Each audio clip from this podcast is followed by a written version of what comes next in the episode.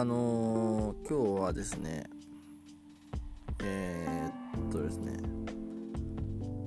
偶然偶然性プランニングのお話をしたいと思います。皆さん予定を立てるときにえー、まあタスクをあ予定というかタスクですね。タスクをまあそのこうこうこうするとかこう予定を立てるじゃないですか。でも大体ですねあの、まあ、うまくいかないんですね。うまくいかないことが多いんです。でそれなんでかっていうとそのこうやってこうするって言っていう時には予想もしないことが起きるからです。でこれ科学的には分かってるんですけれども予想もしないことが起きてその起きたことがその生活の中の20%以上を占めてしまうとそれだけで文字ページが下がるっていうのが分かっているんですね。はい。だからあのー、でこれどうすればいいか。でこれはもう予想あの外のことだけ起こるんですよ。だからこれどういうことかっていうとこれあらかじめですねあのこういうことがあの来るんだなっていうですねあの邪魔をですね想定しておくんですねあらかじめ。あのこのタスクはあとはこういうなんか眠気が来そうだなとかあなんかあの宅配便が来てちょっと時間取られそうだなとかそういうことを想定するんですね。でこれ想定をするとですねあのまあ確かに生活タスクで生活あの邪魔がその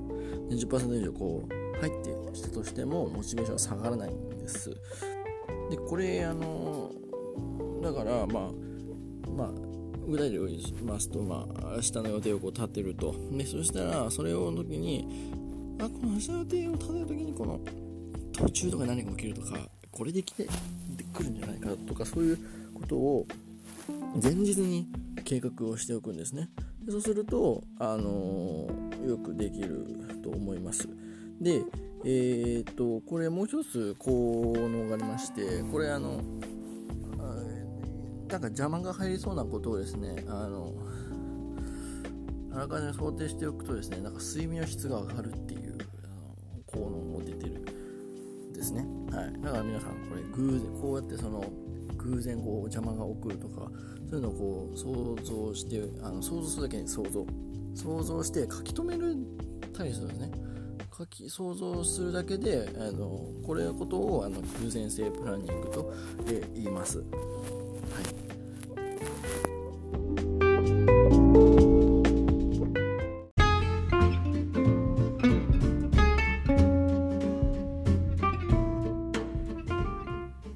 中力って皆さん集中力ってやるぞってなって集中力が欲しいって皆さん言いますよね、まあ、僕も欲しいです。あなたたちも欲しいです。皆さんも欲しいです。みんな欲しいです集中力。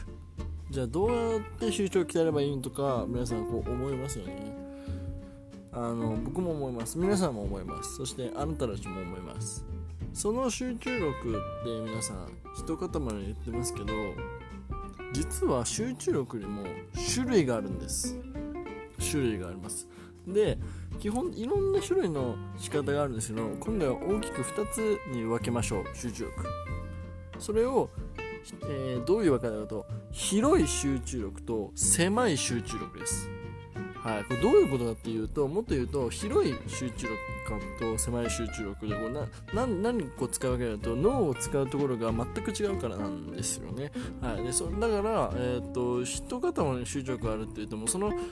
えー、ある集中力から見ればその集中力ないように見えますし、えー、一方の集中力から見ればあもう一方の方は集中、えー、やってるところを見ると集中力がないように思えるんです。はい。えー、なんでですね、えーと、この2つの集中力の使い方、えー、種類をまずですね、見極めなければいけないと。で、今言ったように狭いと広い、えー、分散と局所的、えー、局所、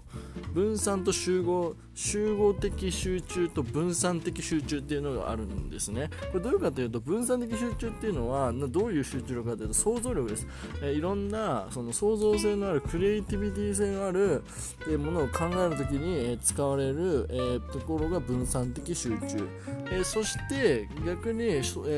集合的集中っていうのは一つのもののそのシンプルに単純作業をこう緻密にこうやり続けるっていうことですね。それが、えっと、集合的集中です。狭い方の集中。で分散的集中が広い集中のところですね。はい。でなんでその鍛えようってまあいろいろ鍛え方集中力鍛え方いっぱいあると思うんですけどその鍛え方とか、えっと、環境のその仕方とかもこう変わってきます。はい。じゃ例えばな何があるかな？うんとねえっ、ー、と音とか音とかもこれねあの違いがあります。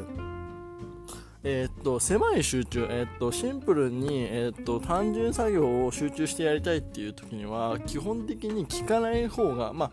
いろんなえあの条件はあるんですけど、基本的に聞かない方がいいです。はい。えー、聞かない方が全然集中できると科学的に決まってるので、まあ、よく言うじゃないですか、結構あの、俺は音楽やった方が集中できるんだっていうのは、あれは結構科学的には嘘、もしくは、え、っと、それは創造性のある集中をしている方、つまり、えっと、広い分散的集中をしている方の頭を使っている。これあのシンプルな単純作業の時に、あの、あの集中を時に音楽を使ってもこれ集中力は実はこれないあノートには全然働いてないんですね。はい、で逆に言うとその、えー、っとまあ、あの音楽の中でも、まあ、いろんな音楽があるんですけど、まあ、そのクラシックとかああいうのをこう聞くとですねあの広い集中分析集中の時には役立つかなっていうところがあります。あとは何だろうなうんと、まあ、色色とかもそうですね、あのー、青色をですねいっぱい見るときはですねあの結構ですね広いああまあ逆に、えー、広い集中の方がですね結構いいんですよ。創造的が出てるんですよ。で逆に赤い方だとその結構狭い方の集中、まあ、これはなんか例えば分かりやすい言うとですねまあなんかフィヨンフィヨンってこうアラートなんか危険信号が鳴った時に大体赤のなんかイメージあるじゃないですか。あの感じでですね赤っていうのはなんか危険察知能力をこう働かせる、えー、まあ脳の具体的な脳の扁桃体っていうところがあるんですよ。その扁桃体をこうあの促進させてですねどんどん機能させて自律神経を向上して交感神経を高めるという作用があるんですけれどもそれがその赤によってそのどんどん高められてですね